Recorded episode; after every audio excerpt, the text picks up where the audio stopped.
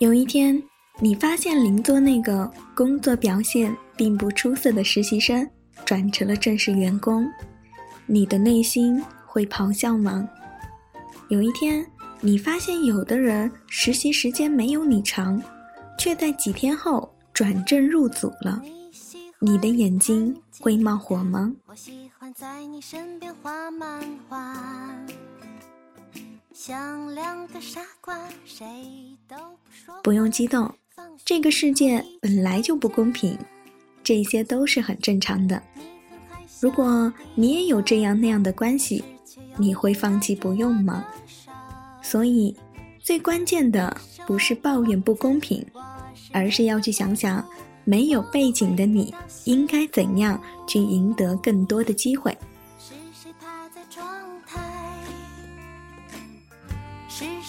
等待。最美的时光遇见最好的你。Hello，大家好，这里依旧是你的 M Radio 网络电台的听说栏目，我是草莓。今天呢，就和大家去聊一聊，没有背景该怎样赢得机会。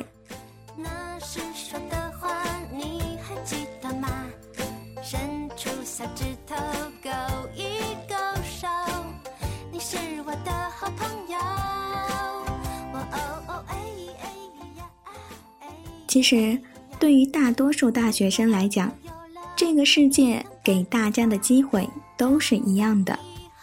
少数的官二代、富二代并不会对你构成太多的危险，所以不要抱怨父母太普通，不要抱怨机会不平等。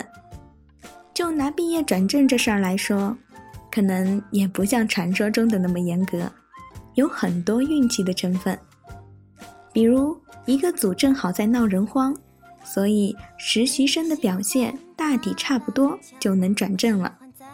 有的人某一方面的才能恰好与项目要求吻合，那其他能力差一点也无可厚非。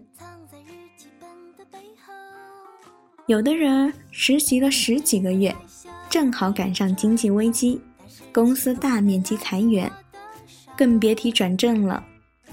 有的人。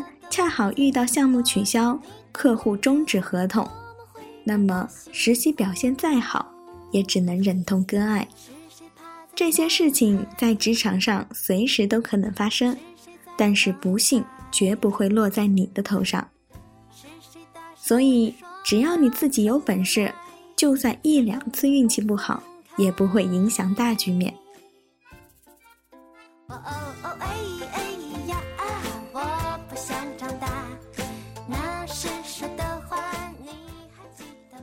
去年朋友推荐给我一个实习生，但是这姑娘背景实在是太一般了，学校名气不行，英文水平太差，专业知识基本上等于没有。那时候正好组里特别缺人，于是就把她留下来试试看。但是真正工作之后才发现，她的文案写的特别的好。当时我手中项目很杂，有个别简单的方案布置给他，没想到就能写的挺像样的，再指点一下，改改就能用了。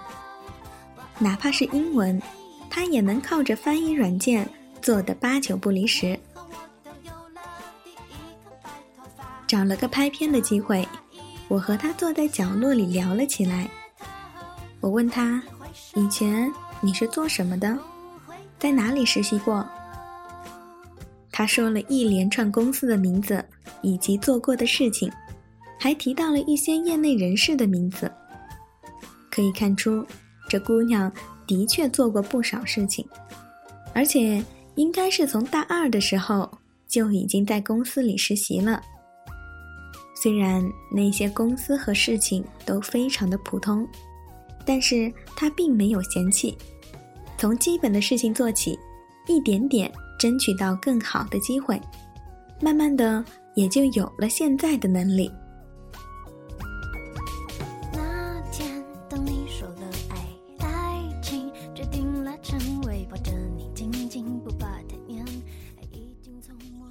项目结束后，他被分到跟另一个同事做新项目。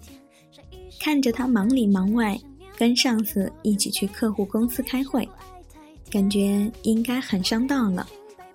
偶然的机会，我和同事提起他，同事很欣慰地说：“很不错，比其他实习生好很多。”如今，这姑娘已经是公司里的正式员工了。那一批的实习生里，就她一个人转正了。的确，她也是靠关系推荐而来的，但是仅仅是推荐而已。公司里的实习生大半都是各种人推荐进来的，但是并不意味着每个人都能留下来。更重要的是，你的能力和你的表现。能不能让人真的想留你？退一步讲，就算你身边真的有那种靠关系进来、靠关系转正的，也不用眼红嫉妒。实践证明，有关系并且有能力，多半还是因为有能力才被留下来；而有关系但是没有能力的人，多半也会在不久之后被清场。所以。如果把人生看成一个很长很长的过程，那么这个过程大抵还是公平的。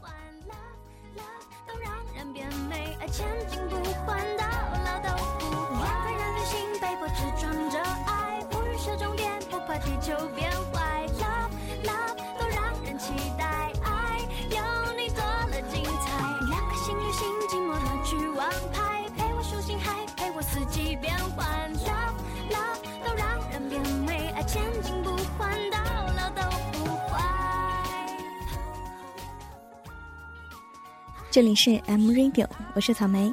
你可以通过锁定我们的 YY 调频幺五九二幺四来收听我们的节目，同时也可以加入到我们的听众交流 Q 群当中，二幺三四四三四八八和我们互动。本期的节目就到这里，感谢您的收听，我们下期节目不见不散。